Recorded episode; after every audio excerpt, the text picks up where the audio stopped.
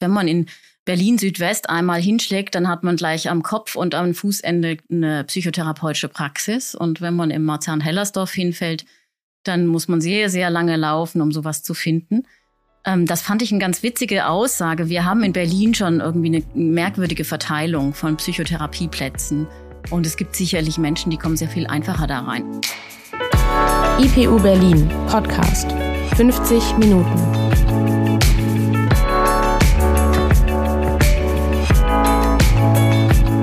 Willkommen zu einer neuen Folge 50 Minuten. Wir sind der psychoanalytische Podcast der IPU Berlin. Wir sprechen heute über eine aktuelle Situation, in der beispielsweise viele Menschen auf einen Therapieplatz warten. Aber wer kommt in Behandlung und wer nicht? Jedes Jahr wird in Deutschland fast 40 Millionen Mal die Diagnose Depression vergeben. Innerhalb eines Jahres ist mehr als jeder vierte Mensch in Deutschland von einer psychischen Erkrankung betroffen. Das klingt nach gewaltigen Zahlen, aber Psychotherapie nimmt nur etwa ein Viertel aller psychisch erkrankten Menschen überhaupt in Anspruch. Gibt es nicht genügend Behandlung oder werden möglicherweise sogar die Falschen behandelt? Die durchschnittliche Wartezeit auf einen Psychotherapieplatz beträgt in Deutschland etwa fünf bis sechs Monate. Das ist keine neue Entwicklung, sondern fast schon ein traditionelles Problem. Zwei Untersuchungen aus den Jahren 2000 und 2001 kamen zu dem Ergebnis, dass nur etwa 50 Prozent des Bedarfs an Psychotherapie in der Gesellschaft gedeckt werden könne. 35 Prozent aller PsychotherapieanwärterInnen hätten damals nach dem Erstkontakt keinen Therapieplatz bekommen, trotz teilweise schwerer Symptomatik. In einer weiteren Befragung zwei Jahre später wurde bestätigt, dass nur etwa 50 Prozent der Suchenden einen Therapieplatz fanden. Und das in zwei mit PsychotherapeutInnen eigentlich deutlich überversorgten Regionen. Was bedeutet es, wenn eine Region mit Psychotherapie überversorgt ist? Wir hören uns dazu an, wie die Kassensitze für PsychotherapeutInnen vergeben werden, denn das hat unter anderem mit den langen Wartezeiten auf einen Psychotherapieplatz zu tun. Dass es oft schwierig ist, in Deutschland einen Psychotherapieplatz zu bekommen, liegt am System der gesetzlichen Krankenkassen. Der Vorteil des Systems ist zunächst, dass für alle gesetzlich Krankenversicherten die Kosten einer Psychotherapie von der Krankenkasse übernommen werden. Dieses System regelt allerdings auch, wie viele Psychotherapeutinnen zugelassen werden, um über die gesetzlichen Krankenkassen ihre Behandlungen abzurechnen. Dafür gibt es die Bedarfsplanung. Der Bedarf nach Psychotherapeutinnen wird anhand einer bestimmten Anzahl pro Einwohnerin berechnet. Einfluss auf diese Anzahl hat seit einigen Jahren zudem der sogenannte Morbiditätsfaktor, der Auskunft über den Krankenstand und den Behandlungsbedarf gibt. Wichtig ist, dass diese Berechnungen die Versorgung nach Region festlegen. Sind beispielsweise in Berlin vermehrt Menschen von psychischen Erkrankungen betroffen, wird der Bedarf an Psychotherapeutinnen anhand dessen korrigiert. Eine Region ist zu 100 Prozent mit Psychotherapeutinnen versorgt, wenn genauso viele Kassensitze besetzt sind, wie die Bedarfsplanung vorsieht. Und ab einem Versorgungsgrad von 110 Prozent wird die Region für eine weitere Zulassung von Kassensitzen gesperrt. Wer seine Psychotherapieausbildung abgeschlossen hat, kann in solchen Regionen keine Zulassung zur Abrechnung über die gesetzlichen Krankenkassen bekommen. In fast allen Regionen Deutschlands ist dieser Versorgungsgrad erreicht. Es müssten also rechnerisch genügend Psychotherapeutinnen für alle behandlungsbedürftigen Patientinnen vorhanden sein. Die Bedarfsplanung ist allerdings umstritten. Grob gesagt argumentiert die eine Seite, der Bedarf an Psychotherapeutinnen sei gedeckt und die langen Wartezeiten auf einen Psychotherapieplatz seien demnach durch andere Faktoren bedingt. Einen Kassensitz zu haben bedeutet beispielsweise nicht zwangsläufig, dass man auch die maximal mögliche Anzahl an Patientinnen behandelt.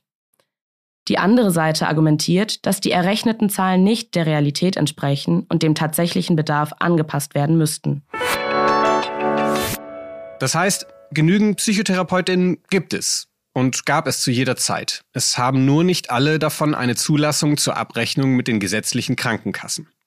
Patientinnen behandeln können und dürfen sie trotzdem, dann aber nur mit Privatversicherungen oder wenn sie die Kosten selbst übernehmen. Das können sich die allermeisten Menschen nicht leisten, was ein Hauptgrund dafür ist, dass es das System der gesetzlichen Krankenversicherung gibt. Lange auf einen Therapieplatz warten zu müssen, ist ein Dauerzustand. Bis heute gibt es Befragungen und Studien, die das immer wieder bestätigen. Das kann ein Grund dafür sein, warum so viele Behandlungsbedürftige keine Psychotherapie machen, sondern beispielsweise stattdessen Medikamente nehmen oder schlicht resignieren. Das kann gefährlich werden, wenn die Problematik sich mit der Zeit verstärkt.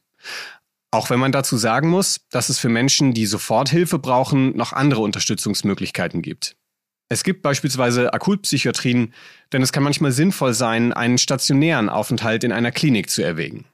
Je mehr akute Fälle diese Kliniken allerdings behandeln müssen, desto überlasteter sind auch sie. Das Problem wird dadurch also eher verschoben. Trotzdem, wenn es dir wirklich schlecht geht, bitten wir dich, Hilfe in Anspruch zu nehmen. In den Show Notes haben wir dir zusammengestellt, an wen du dich wenden kannst.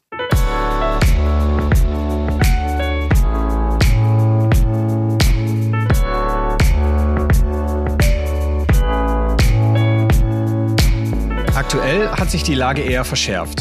Die Corona-Pandemie und ihre Auswirkungen haben zu einem Anstieg an Psychotherapiebedarf geführt. Besonders junge Menschen haben die Situation als psychisch stark belastend erlebt. Nicht alle diese Menschen haben auch eine psychotherapeutisch zu behandelnde Problematik entwickelt, aber der Druck auf die Wartelisten der Psychotherapeutinnen ist trotzdem gewachsen. Was sich in einem erhöhten Bedarf nach Psychotherapie aber auch widerspiegelt, ist eine eher positive Entwicklung. In Psychotherapie zu gehen, ist eine verantwortungsbewusste Entscheidung. Sie zeigt, dass wir Menschen uns und unseren Mitmenschen in unseren Konflikten und psychischen Notsituationen verstärkt ernst nehmen. Dass immer mehr Menschen einen Psychotherapieplatz suchen, zeigt also auch, dass wir in der Gesellschaft psychisch kompetenter werden. Psychische Probleme zumindest etwas entstigmatisiert und besprechbar werden. Nun sind fünf bis sechs Monate eine lange Zeit, aber die Wartezeit ist nicht die einzige Hürde, um Behandlung für eine psychische Erkrankung zu bekommen. Viele Menschen haben bereits Probleme, sich überhaupt um eine Behandlungsmöglichkeit zu kümmern. Arbeitslosigkeit und ein geringes Bildungsniveau sind beispielsweise Risikofaktoren für psychische Erkrankungen, aber auch Hindernisse, um in Behandlung zu kommen. Menschen mit Hauptschulabschluss werden seltener behandelt als Menschen mit Abitur. Und tatsächlich sind Frauen mit psychischen Erkrankungen doppelt so häufig in Behandlung wie Männer. Außerdem werden Menschen mit Erkrankungen, die als schwere oder auch komplexe psychische Störungen gelten, zu selten angemessen behandelt. Darunter fallen häufig psychotische, Persönlichkeits- oder bipolare Störungen, Suchterkrankungen sowie schwere Depressionen. Dass diese Störungen als schwer gelten, bezieht sich zunächst auf die Symptomatik. Betroffene Patientinnen sind häufig stark in ihrer Lebensführung eingeschränkt. In dem Begriff steckt aber unweigerlich eine Stigmatisierung, denn die Schwere der Erkrankung wird schnell auch auf die Behandelbarkeit übertragen. Wer als schwerer Fall gilt, hat es tendenziell schwerer, eine passende Behandlung zu finden. Das heißt aber nicht zwangsläufig, dass diese Erkrankungen schwerer zu behandeln wären.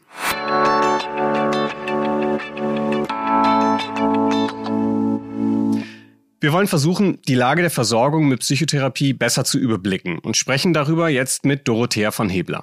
Sie ist Professorin an der IPU und leitet den Studiengang Interdisziplinäre Psychosentherapie. Das Besondere dieses Studiengangs ist, dass er verschiedene Professionelle in Zusammenarbeit bringt, um Menschen zu helfen, die mit komplexeren psychischen Erkrankungen zu tun oder Schwierigkeiten haben, eine angemessene Behandlung zu bekommen. Ich begrüße Sie, Frau von Hebler, bei uns im Podcast und starte mal direkt mit der Frage unserer Folge. Behandeln wir in der Psychotherapie die Falschen? Ja, das ist eine Frage, die ist immer wieder aufgeworfen worden, sowohl von der Seite derer, die meinen, man müsste schwerer Kranke behandeln. Da ist ja auch in den letzten Jahren äh, noch unter dem Gesundheitsminister Jens Spahn noch einiges geändert worden. Ähm, und andere wiederum, äh, die sagen, wir behandeln längst die Schwerkranken. Wir sind überhaupt nicht diejenigen, die nur Leichtkranke behandeln. Das sind die vor allem die psychologischen Psychotherapeuten, an die dieser Vorwurf häufig geht. Und ich glaube, beide haben recht. Also ich glaube, es gibt viel zu viel wirklich schwer und komplex psychisch Kranke, die keine Psychotherapie bekommen, wenn es jetzt um die psychotherapeutische Behandlung geht. Und äh, die, die dann ähm, ja, durch die fehlende Behandlung eben noch kränker werden, was ein echtes Problem ist für das Versorgungssystem, für es ist gesellschaftlich Problem und es ist auch ganz besonders, was die Stigma und die Anti-Stigma-Kampagnen angeht, ein Riesenproblem. Und ähm, ich glaube, es wird ein Schuh draus, wenn wir uns überlegen, dass kein Psychotherapeut nur die schwerst und komplexen Fälle behandeln kann. Es wird auch ein Schuh draus, wenn wir sagen, es macht keinen Sinn, nur quasi Privatklientel zu behandeln, weil es mit denen einfacher sei, was nämlich meistens überhaupt gar nicht stimmt, ähm, sondern es äh, gibt eine Mischung von äh, Diagnosen in diesem Fall. Man braucht ja eine Diagnose, um eine psychotherapeutische Behandlung über die Kasse zu bekommen. Es gibt eine Mischung an Diagnosen, die hat ein gewisses Verhältnis. Es gibt sehr, sehr viele depressive Patienten, es gibt sehr viele schizophrene Patienten und bipolare Patienten und es gibt sehr viele, die eine Sucht, eine Abhängigkeitserkrankung haben. Und wenn wir sagen, ich behandle jetzt nur Angsterkrankungen und, und, und äh, nur Zwangserkrankungen, dann ist das eine Spezialisierung, über die muss man sich im Klaren sein, das ist auch in Ordnung. Aber im Großen und Ganzen müsste unser System eben diese Patienten abdecken in dem Verhältnis, wie sie tatsächlich vorkommen. Und das tut es nicht. Da haben Sie jetzt schon einige äh, Aspekte genannt, die ich gerne versuchen würde, so ein bisschen zu sortieren. Also wir haben vor allem einerseits jetzt gerade den Aspekt der Frage nach der Unterversorgung und andererseits haben Sie jetzt schon einiges gesagt zu komplex psychischen Erkrankungen oder schwereren psychischen Erkrankungen. Da würde ich gerne im zweiten Schritt drauf zurückkommen. Vielleicht fangen wir erstmal oder versuchen erstmal äh, mit der Unterversorgung äh, anzufangen. Ich habe ganz unterschiedliche Informationen zur psychotherapeutischen Versorgung äh, in Deutschland gefunden. Sie haben ja auch gerade gesagt, da gibt es etwas, was wir nicht gewährleisten. Es gibt beispielsweise äh, die These, dass eine, äh, eine Überarbeitung der Stundenkontingente Überarbeitung in, in Anführungszeichen, also letztlich eine Kürzung der Stundenkontingente zu einer verbesserten Effizienz des Systems führen könnte. Also dass insgesamt pro Psychotherapie weniger Stunden zur Verfügung stehen sollen, damit man mehr Patienten, ich sage jetzt mal etwas äh, ähm, provokant äh, durchschleusen kann. Das heißt, ähm, oder interessant ist, dass diese These von Seiten der Krankenkassen geäußert wird, gerne mal in einem Artikel aus dem Jahr 2007 wird allerdings andersrum diskutiert, inwiefern Patienten schlechter gestellt werden, wenn sie gesetzlich versichert sind, eine schwere Symptomatik haben, wie Sie es gerade gesagt haben, und sozial auch schlecht gestellt sind. Ähm, was, wie, wie ist da der aktuelle Stand? Würden Sie sagen, da hat sich was verbessert oder ähm, inwiefern kann man möglicherweise äh, immer noch von einer Unterversorgung sprechen? Also es hat sich einiges verbessert und es ist immer noch eine Unterversorgung. Ähm, vielleicht zu dem, äh, zu den Zahlen, zu den genannten. Also äh, die Psychotherapiekontingente zu kürzen, ist, glaube ich, ziemlich ähm, unsinnig. Denn die Psychotherapeuten, die ich kenne, die verlängern nicht über das Notwendige hinaus sondern da kommt auch mal wirklich ein Patient, der wird mit weniger Stunden dann entlassen, als beantragt worden sind. Das kommt eher vor. Und ähm, wir haben es allerdings eben auch mit vielen komplex psychisch Kranken zu tun, die eine längere Therapie benötigen, als ihnen zugesprochen wird, als die Kassen bezahlen. Und da muss man dann überlegen, wie kann man damit umgehen. Ich glaube eher, dass man nochmal differenzieren muss, äh, differenzierter hinschauen muss, wer bekommt diese Kontingente. Und da gibt es eine Verbesserung im Prinzip, dass man jetzt neuerdings ähm, neuerdings ist es auch nicht mehr, aber dass man eben zwölf Stunden Kurzzeittherapie macht und in diesen zwölf Stunden dann einen Patienten doch deutlich besser nochmal einschätzen kann und äh, das dann auch nochmal klarstellen kann bei dem Beantragen von Stundenkontingenten. Das erübrigen sich tatsächlich einige Patienten in diesen ersten Stunden. Also sozusagen eine, wie eine Vorphase, in der man schon mal vieles abpuffern kann, was genau. nicht eine längere Therapie braucht, wenn man so will. Genau. Und da die, haben die Kassen ja auch schon nachgesteuert. Für diese zwölf Stunden gibt es einen kleinen Aufschlag. Der ist jetzt nicht groß. Aber sie sagen, es wäre gut, wenn man eine Kurzzeit äh, beantragt, weil dann ähm, glauben Sie, und das passiert tatsächlich auch, gehen einige eben nicht mehr über diese zwölf Stunden hinaus. Mhm. Das ist das eine. Das andere ist, wenn wir mit kürzeren Therapien behandeln, dann erreichen wir vielleicht ein paar Ziele.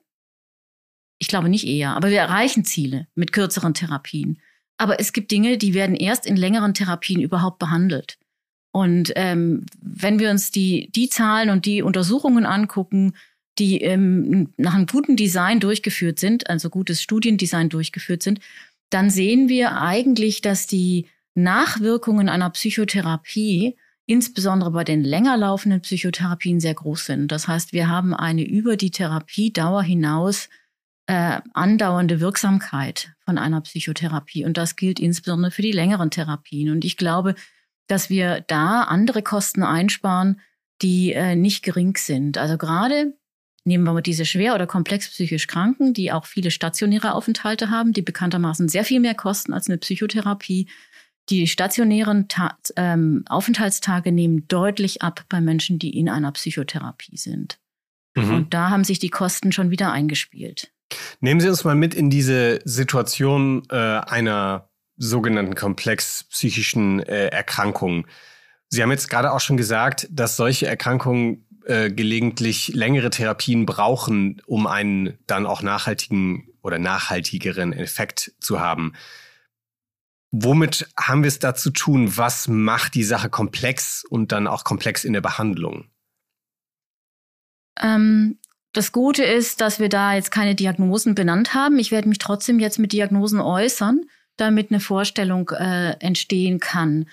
Ähm, komplex psychisch krank ist, sind, betrifft nicht bestimmte Diagnosen, aber manche Diagnosen trifft es mehr als andere. Zum Beispiel wenn wir jetzt die einfache Depression nehmen, wie sie ähm, sehr, sehr häufig vorkommt im, in unserer Bevölkerung, ähm, ich bin sicher, dass jeder Hörer ein, zwei, drei depressive Menschen kennt, wenn nicht sogar selber depressiv ist. Und äh, das ist so lange noch nicht komplex, als dass jemand sagt, ich kriege mein Leben auf die Reihe und ich schaffe es, zum Psychotherapeuten zu gehen, ich schaffe es unter Umständen Medikamente zu nehmen und so weiter. Wenn aber mhm. einer zum Beispiel eine so schwere Depression hat, dass er für Wochen ähm, tatsächlich nicht arbeitsfähig ist oder seine Familie nicht versorgen kann, Suizidgedanken hat, schwere, ähm, die schwere Folgen haben, entweder bei, bei dem Patienten selbst oder und beim Umfeld, ähm, dann gibt es unter Umständen die Notwendigkeit von weiteren ähm, Hilfen. Und die sind vor allem im sozialpsychiatrischen Bereich dann notwendig. Also wie zum Beispiel eine Betreuung oder ein, ein Sozialarbeiter oder ähm, andere Hilfesysteme, die dann eben noch nötig sind, um diese Situation besser in den Griff zu bekommen. Unterstützung im Alltag vor allem. Ja, ja genau, ne? genau. Und äh, die können ganz vielfältig sein. Und diese, diese, diese Unterstützung, wenn die notwendig werden, dann haben wir es auf jeden Fall schon mal mit einem komplexer Kranken zu tun. Mhm. Und das ist bei äh, vielen Psychosekranken, bei vielen Abhängigkeitskranken ähm, und bei äh, schweren Depressionen, Persönlichkeitsstörungen ist das der Fall. Mhm. Und wenn ich Sie richtig verstehe, das sind Fälle, beziehungsweise sagen wir mal so rum, kann ich mir das so vorstellen, dass solche Fälle von einigen Therapeuten dann auch nicht so gerne genommen werden, weil sie so schwierig zu behandeln sind oder weil das so lange dauert oder? Ja, das ist genau der Punkt. Ähm, ich, mir fällt gerade auf, dass wir von Fällen reden, das will ich nicht. Wir reden jetzt mal von Menschen. Das finde ich ja, viel besser. Haben Sie recht. Also äh, wenn Menschen äh, komplexere Probleme haben und komplexe Hilfen benötigen, also ein Therapeut jetzt zum Beispiel nicht ausreichend ist, einfach um, um eine stabile Situation herzustellen, dann ähm, ist die Notwendigkeit der Absprachen gegeben und auch das für einen Psychotherapeuten. Wenn ich jetzt ein Psychotherapeut bin und sage, ich bin das Loch im Wald, hier können Sie reinreden und keiner wird es jemals finden oder hören, Sie haben hier einen Ort, an dem können Sie alles sagen, dann stimmt das in diesem Fall nur bedingt. Also wenn ich jetzt einen Menschen habe, dem es so schlecht geht, dass ich das Gefühl habe, der braucht an dieser oder jener Stelle Hilfe, dann spreche ich mit dem Patienten oder Menschen im Vorfeld schon und sage, ist es möglich, dass ich diesen oder jenen aus ihrem Hilfebereich ähm, kontaktiere, wenn ich mir mhm. Sorgen mache oder in dem und dem Fall und spreche das ganz genau an, dann wird es mir, wenn jemand zu misstrauisch ist, häufig verboten, aber es ist angesprochen. Und ich kann mich auch über bestimmte ähm, Dinge nicht hinwegsetzen. Also ich werde immer darauf hören, was der Patient sagt und was er meint. Aber wenn ich zum Beispiel das Gefühl habe, da ist Leben in Gefahr, ähm, oder Gefahr im Verzug, dann würde ich tatsächlich mich auch über solche Aussagen hinwegsetzen. Und dann ist es wichtig, dass ich weiß, wohin ich mich wenden kann. An die Klinik, an die psychiatrische Institutsambulanz, an den Sozialarbeiter, an den Betreuer, wohin auch immer. Und diese Notwendigkeit der Absprachen, die wird in unseren wunderbaren Abrechnungssystemen kaum abgebildet. Mhm. Das heißt, jemand, der aufs Geld schaut oder schauen muss, der möchte das nicht machen. Ähm, und äh, was eben wirklich schwierig ist, ist, dass viele von den Psychotherapeuten das nie gelernt haben, welche Hilfen es eigentlich noch gibt und äh, wie man sich da erkundigt und wen man anspricht. Die sind also überfordert mit der Situation und haben es einfach nicht gelernt. Die denken, das vertraute Umfeld und dass man niemand draußen Bescheid sagt, ist einer der Voraussetzungen für eine gelingende Psychotherapie. Und da würde ich ganz glatt widersprechen. Mhm. Das heißt, würden Sie sagen, Unterversorgung in unserem System herrscht erstmal in diesem Sinne, dass sozusagen das System nicht kompetent genug ist, so würde ich jetzt mal sagen, weil im Normalfall, was ich auch so äh, in Medienberichten lese, da geht es ja eher darum, um die Frage, gibt es genügend Therapieplätze? Das wird ja oft unter Unterversorgung verstanden.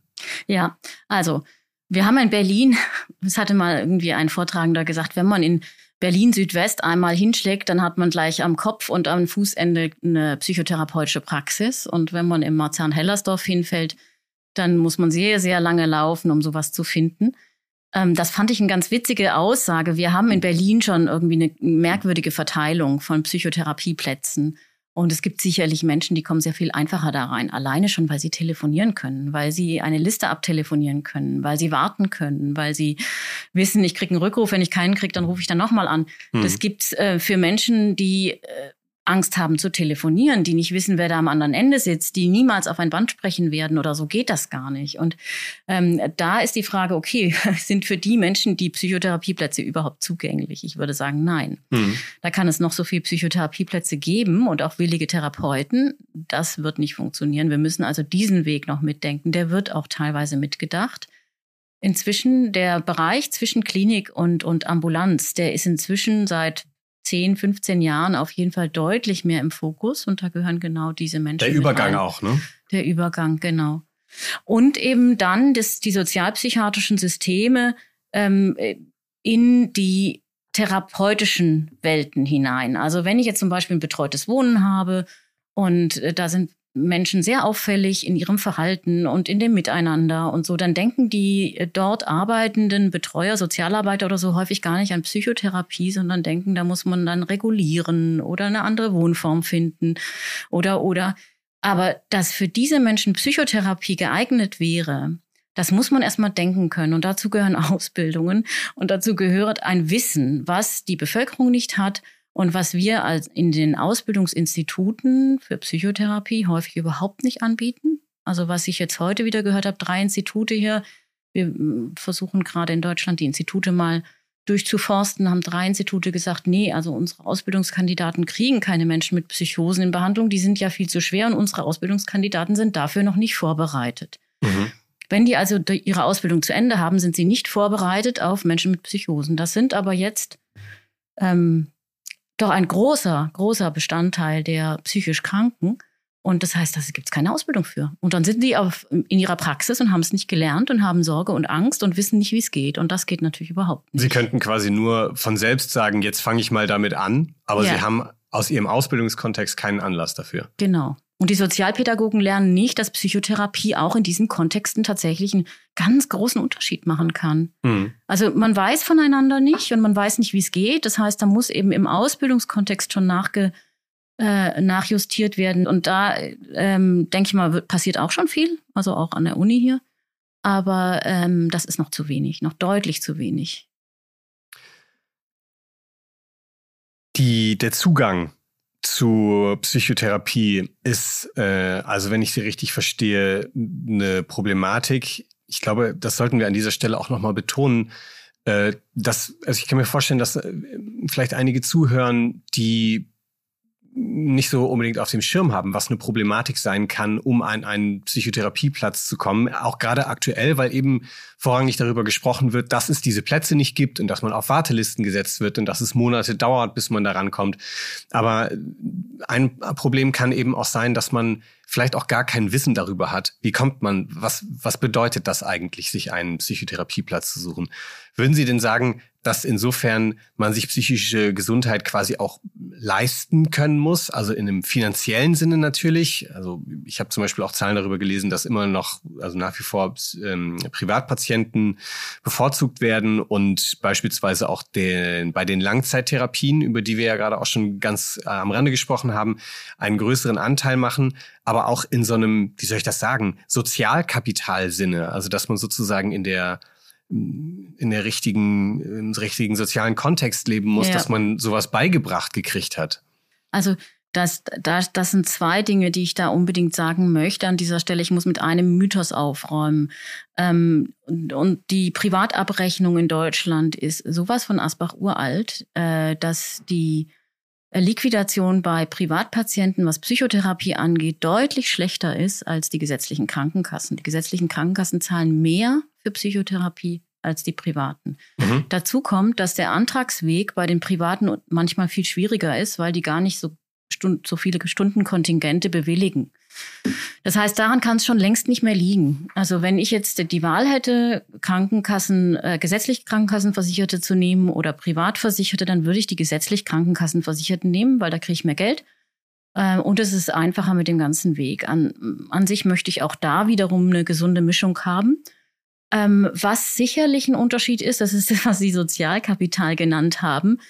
Äh, wer weiß von Psychotherapie und wer hm. denkt denn, das ist etwas für mich? Und so viele denken, das ist doch nichts für mich. Hm. Und dann gehört dazu, man muss anfangen, über sich zu reden. Und wer hat gelernt, über sich zu reden? Das sind auch nur ganz bestimmte Menschen.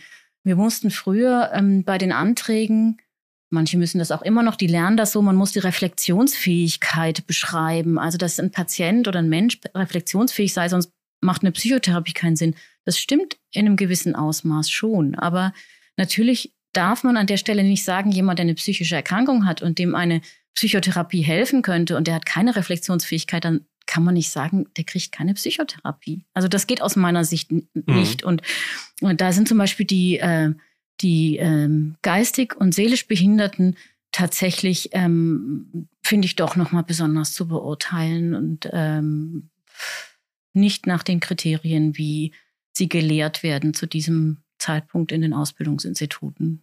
Das heißt, eigentlich ist es weniger so, dass die schwereren oder vermeintlich schwereren Fälle den leichteren die Therapieplätze wegnehmen, sondern es ist eher so, dass das System an entscheidenden Stellen nicht die passende Antwort hat, nicht ausreichend eine passende Antwort hat auf bestimmte komplex psychische Krankheitsbilder beispielsweise. Das auf jeden Fall, ja. Also die Antworten fehlen, die Ausbildung fehlt äh, und eine Sicherheit. Also wenn ich jetzt ein, äh, eine Praxis habe äh, im Souterrain eines abgelegenen Hauses und ich bin alleine und habe noch nie Menschen mit äh, paranoidem Wahn behandelt und dann kommt einer rein und erzählt mir davon, dann kann es schon sein, dass ich auch Sorge habe und Angst habe, weil ich damit nicht umgehen kann. Wenn ich das gelernt hätte, wäre mir klar, dass diese diese Angst eine Angst ist, die der Patient mitbringt und die man gut behandeln kann. Aber ähm, wenn ich das nicht weiß oder noch nie hatte, dann wird es schwierig. Und dann sind Kontexte in Gemeinschaftspraxen oder in der Nähe von Kliniken oder sowas sehr viel einfacher.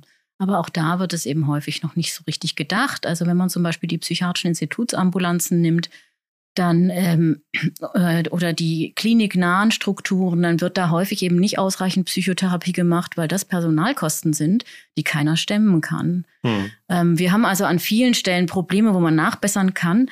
Und ich würde jetzt nicht den niedergelassenen Psychotherapeuten vorwerfen, dass sie die Leichtkranken gegenüber den Schwerkranken bevorzugen. Aber ich glaube, es wäre wichtig, dass jeder daran denkt, dass eine Psychotherapieausbildung für alle psychisch Kranken äh, gedacht ist und dass dazu eben auch die schwer und komplex psychisch Kranken gehören und dass man das lernen muss. Und die sollten in den Ausbildungsinstituten darauf beharren, dass sie solche Menschen auch supervidiert behandelt dürfen in der Ausbildung, damit sie mehr darüber wissen mhm. und so weiter. Also da fängt's an.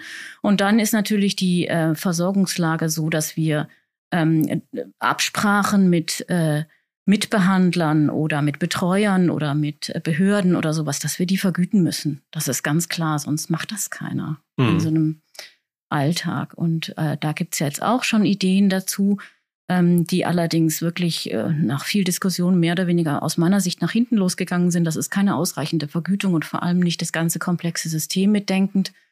Aber ähm, auch hier wird weitergedacht. Ich glaube schon, dass es klar ist, dass die komplexen Erkrankungen ein anderes System brauchen und ein, ein williges Umfeld und einen, einen Behandlerkontext, der zugewandt ist und nicht jemand, der einfach abschöpfen möchte. Aber so wie ich die Therapeuten kenne, sind sie das auch nicht. Also die Therapeuten, die ich kenne, die wollen auch wirklich helfen und die wären auch bereit, ähm, schwer und komplex psychisch Kranke zu behandeln, wenn sie wüssten wie. Mhm. Ich würde gerne dieser Behandlungssituation noch einen Schritt näher kommen. Ich musste gerade mal wieder denken an diese Gegenüberstellung Psychiatrie, Psychotherapie im weitesten Sinne. Also es ne, gibt ja auch immer wieder diese Frage danach, auch wieder, nehmen wir mal Depression als Beispiel, äh, wie gut helfen Antidepressiva, wie gut hilft die Psychotherapie, ist es nicht einfacher, äh, äh, Antidepressiva zu nehmen und so weiter? Solche Fragen hängen da ja viel mit zusammen. Was mich aber interessieren würde, jetzt mal ganz konkret so eine Situation angeschaut, ähm, wenn, also natürlich kann jeder Mensch zum Psychiater gehen und beispielsweise bei einer Depression danach fragen, ob man da zum Beispiel ein Medikament äh, geben könnte. Viele Psychiater machen ja auch keine ausführlicheren Gespräche mit ihren Patienten, sondern das ist mehr so wie so eine Hausarztsprechstunde. Ähm, wenn solche Menschen, die potenziell auch komplexer psychisch äh, erkrankt sind, ähm, eine in den Genuss einer Psychotherapie kommen, können Sie uns das einigermaßen kompakt beschreiben, was der Benefit für solche Leute ist? Also was passiert in so einer, einer solchen Psychotherapie, was sonst fehlt?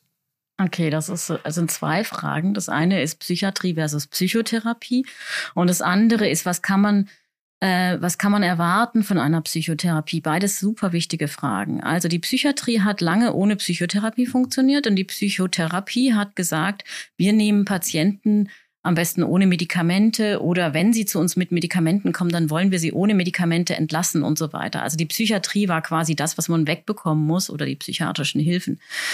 Ähm, da weiß man inzwischen längst mehr und man weiß auch die, nach der Frage irgendwie, was wirkt mehr, da gibt es gab eine Studie, die nicht in Deutschland durchgeführt wurde, da war es durch die Ethikkommission nicht durchgegangen, aber in ähm, England konnte das gemacht werden.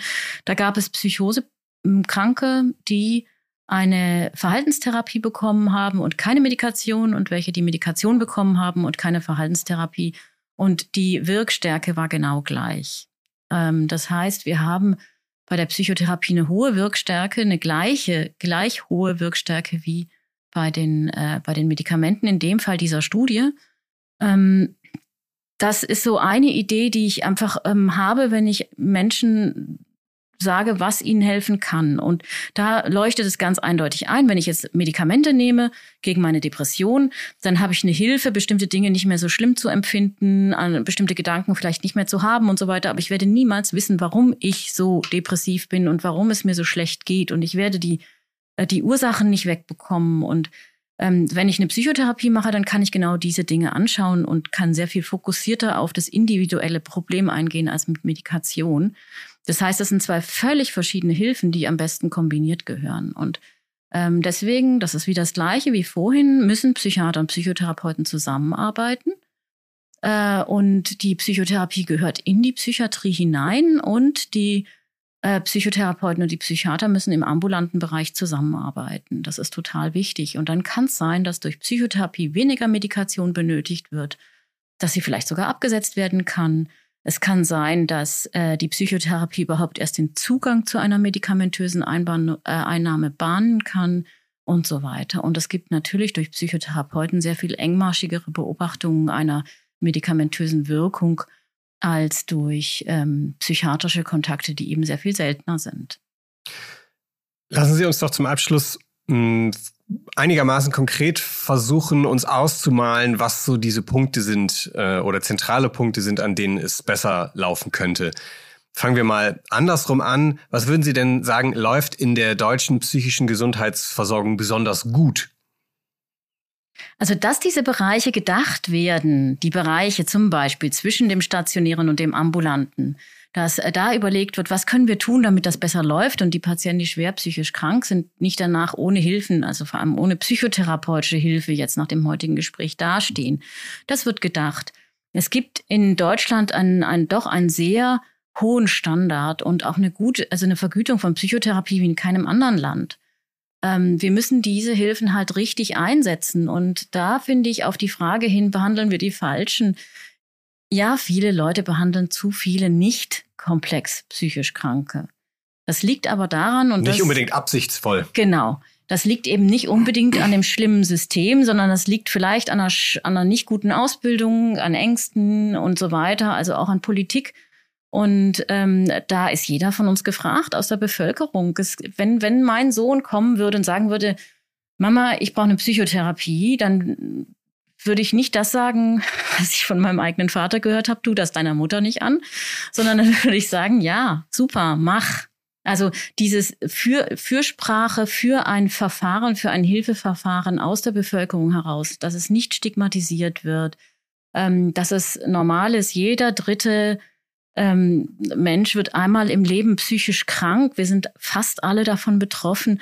Ich finde, da kann man wirklich aufhören zu sagen, das ist was Furchtbares, eine Psychotherapie zu machen zu müssen oder eine, äh, eine ähm, Medikation einzunehmen. Und wenn wir das weiterdenken, dann haben wir natürlich zu wenig Psychotherapieplätze, ist ja klar. Also müssen wir uns überlegen, wer wird damit auf Kassenkosten behandelt. Und das ist wiederum Politik.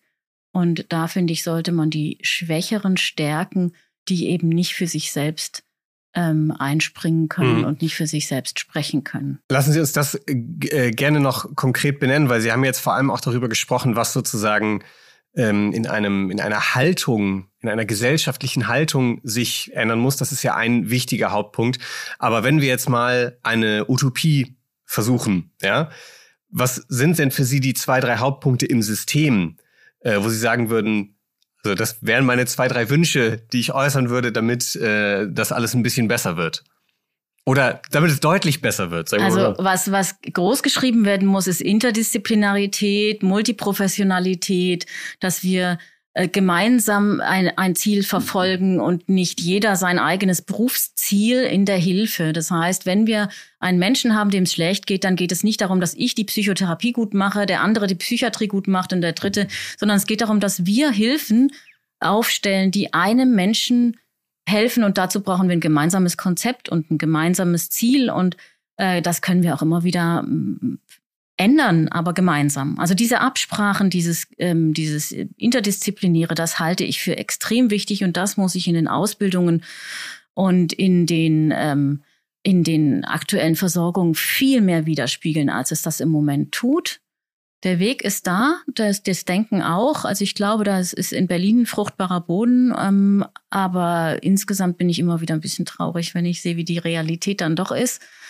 Und äh, deswegen würde ich sagen, das sind die wichtigsten Dinge. Und die Utopie wäre dann, dass man sagt, Mensch, ich freue mich, wenn ich von jeder Diagnose Patienten habe, wenn ich weiß, wie das und das läuft und wenn ich damit umgehen kann. Wenn das keine Angst mehr auslöst, schwer oder komplex psychisch Kranke zu behandeln oder Menschen, die scheinbar gefährlich seien oder sowas, die sind in dem Moment nicht mehr gefährlich, wo man sie in einer therapeutischen Beziehung hat. Ähm, und die therapeutische Beziehung, die baut jeder auf, auch ein Ergotherapeut, auch ein Sozialarbeiter, auch jemand vom Amt, wenn er es kann. Also die könnten geschult werden, zum Beispiel. So wie viele von der Polizei geschult werden, könnten auch andere Menschen geschult werden. Und äh, das, der, der Blick über den Tellerrand. Das System fitter machen, äh, Kompetenz erweitern, könnte man sagen. Ja, aber wie, wie gesagt, auch Interdisziplinarität, Multiprofessionalität und die Sprache des anderen verstehen und nicht ihnen das eigene System aufdrücken wollen. Äh, zuhören und ja. gemeinsam denken. Weniger Grabenkämpfe, wo es darum geht, äh, ja, ich kann das auch machen oder auch, nee, damit beschäftige ich mich gar nicht, sondern miteinander sprechen und äh, was mir dabei auch in den Sinn kommt, wahrscheinlich auch mehr aufeinander verweisen und sagen, mit der Fragestellung oder dem Aspekt vielleicht lieber zu wem anders und dann, ne? Das ist, das ist sehr gut, weil wenn ich sage, ich weiß, Sie sind bei mir richtig, aber das und der Punkt, den kann ich nicht so gut wie Herr X oder Frau Y. Gehen Sie doch bitte dahin und wir sprechen miteinander, ob das gut ist oder nicht. Dann kann man seine eigene Kompetenz auch einsetzen und muss sie nicht überschreiten und weiß dann aber auch von anderen, die einem solche ähm, Probleme dann abnehmen, weil sie es besser können. Ja. Also appellieren wir gemeinsam an mehr gegenseitige Unterstützung und vor allem, was ich, was ein, ein Lieblingswort von mir ist, auch mehr gegenseitige Anerkennung, zum Beispiel der, der jeweiligen Kompetenz. Ja. Frau von Hebler, ich danke Ihnen für das Gespräch. Danke auch.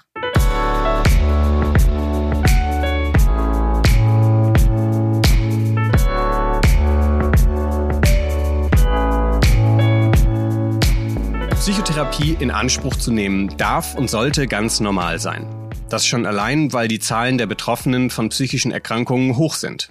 Alle Menschen haben jemand Betroffenes im Umfeld oder sind sogar selbst erkrankt. Vor allem aber wirkt Psychotherapie nachhaltig und kann in einer Art und Weise helfen, die kein Medikament und keine andere Art der Behandlung vermag. Im Gespräch mit Frau von Hebler haben wir es gehört. Es sollten insgesamt mehr Menschen Psychotherapie in Anspruch nehmen und es sollten vermehrt diejenigen behandelt werden, denen es schwerfällt, sich eigenständig um Hilfe zu bemühen. Es gibt mittlerweile immerhin schon Ansätze, um diejenigen besser zu unterstützen, die es mit schweren oder komplexen Erkrankungen zu tun haben und dadurch mehr als die reinen Psychotherapiestunden benötigen. Komplexbehandlung klingt nach etwas Schwierigem, bezeichnet aber lediglich die vernetzte Versorgung psychisch Erkrankter durch verschiedene Professionen. Während die klassische Situation einer ambulanten Psychotherapie bedeutet, regelmäßige Gesprächstermine zu haben, gibt es Patientinnen, die noch etwas anderes brauchen. Menschen mit schweren psychischen Erkrankungen benötigen häufig Unterstützung in verschiedenen Bereichen der Lebensführung. Die Komplexversorgung hat zum Ziel, durch eine Koordination der verschiedenen Hilfen den Patientinnen genau die richtige Unterstützung anzubieten. Das Programm zur psychiatrischen und psychotherapeutischen Komplexbehandlung wurde 2021 gestartet und fördert die koordinierte Zusammenarbeit zum Beispiel von Ärztinnen verschiedener Fachrichtungen, Psychotherapeutinnen, aber auch Fachkräften der psychiatrischen Pflege oder aus Gesundheitsberufen wie der Sozio- und Ergotherapie. Im Zentrum der Behandlung steht der oder die Bezugsärztin oder Bezugspsychotherapeutin, die durch eine medizinische Fachkraft unterstützt werden, die mit der Organisation alltäglicher Fragen der Patientinnen befasst sind. Mit einem Gesamtbehandlungsplan wird sichergestellt, dass alle Helfenden sich koordinieren können. Der Übergang von Klinikaufenthalten zu ambulanten Psychotherapien soll dadurch beispielsweise verbessert und erleichtert werden. Außerdem soll der Zugang zu diesem Behandlungsnetzwerk möglichst schnell funktionieren. Die multiprofessionelle Zusammenarbeit in der Versorgung psychisch erkrankter Menschen ist neu und wegweisend. Sie ist nicht zuletzt dem Umstand geschuldet, dass mit Psychotherapie viele unterschiedliche Menschen behandelt werden, die jeweils individuelle Problemlagen haben. An der EPU versammelt der Studiengang interdisziplinäre Psychosentherapie, die verschiedenen Professionellen, um die Zusammenarbeit gezielt zu fördern. Außerdem gibt es die Psychose Ambulanz, die gemeinsam mit dem St. Hedwig Krankenhaus der Charité einen reibungslosen Übergang von der stationären zur ambulanten Behandlung ermöglicht. Viele von euch werden nicht gewusst haben, dass es so eine Art der multiprofessionellen Zusammenarbeit gibt. Vermutlich auch einige von denen, die selbst mit psychisch Erkrankten arbeiten. Die Komplexbehandlung ist ein gutes Zeichen für das, was sich in der Behandlungssituation noch weiterentwickeln muss. Ein anderer wichtiger Schritt ist es, die Kompetenzen zur Behandlung auch komplexerer Erkrankungen stärker in die Ausbildung einzubinden. Aber es muss sich auch das Bild ändern, das wir von Menschen mit psychischen Erkrankungen haben, vor allem von Erkrankungen wie Psychosen. Das beginnt mit der Frage, wie kann man sich eine komplexe psychische Störung vorstellen? Wir hören dazu Thomas Bock. Er lehrt im Studiengang interdisziplinäre Psychosentherapie, war lange Zeit Leiter der Spezialambulanz für Psychosen und bipolare Störungen der Universitätsklinik Hamburg-Eppendorf und leistet viel zur Antistigmatisierungsarbeit. Wenn jemand alles auf sich bezieht, die Ampel oder die Stimmen, alles auf sich bezieht, ist das für einen 20-Jährigen irritierend, ungewöhnlich. Man denkt, ist der egozentrisch oder warum macht der das? Wenn Sie an ein zweijähriges Kind denken, das kann gar nicht anders. Ein zweijähriges Kind nimmt, bezieht immer die Welt auf sich, weil es die Welt, komplexe Welt anders gar nicht begreifen kann. Es würde verloren gehen. Das Gehirn ist noch nicht so weit, von sich zu abstrahieren. Die Seele ist noch nicht so weit, von sich zu abstrahieren. Also bezieht das Kind von zwei alles auf sich. Das kann auch zu Fehlwahrnehmungen stören, führen. Wenn die Eltern sich streiten, fühlt das Kind sich schuldig und die Eltern sind gut beraten, am nächsten Morgen zu sagen, du, gestern ist laut geworden, aber es hat nichts mit dir zu tun, wir lieben dich. Kein Mensch käme auf die Idee, dem Kind eine Psychose zu attestieren. Das Kind ist Kind. So, und der 20-Jährige, der auch in Gefahr läuft, sich im Nirvana der Möglichkeiten zu verlieren, der greift auf diese Wahrnehmungsform zurück. Wir alle haben hier oben die Wahrnehmungsform dieser frühen Wahrnehmung gespeichert und können im Notfall darauf zurückgreifen. Wir sind am Ende dieser Folge angekommen, aber es gibt noch mehr zu hören über Erkrankungen, die immer wieder als komplex oder schwer bezeichnet werden oder uns einfach fremd vorkommen, wenn wir ihnen begegnen. Thomas Bock hat uns dazu interessante Einblicke gegeben und betont, dass wir psychische Erkrankungen besser verstehen, wenn wir uns darauf einlassen, dass sie Erlebens- und Verhaltensvarianten dessen sind, was wir alle kennen. Und das Zweite, was wirkt, ist die, Annahme, dass gesund und krank kein Schwarz-Weiß ist, sondern ein Kontinuum Niemand ist nur gesund und niemand ist nur krank. Jeder ist psychosefähig. Die Frage ist nur, ab wann.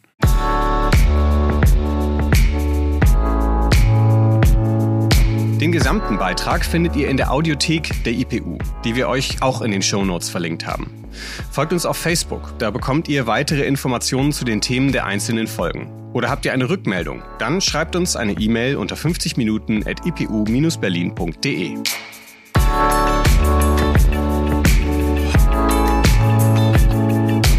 50 Minuten ist eine Produktion der Internationalen Psychoanalytischen Universität Berlin.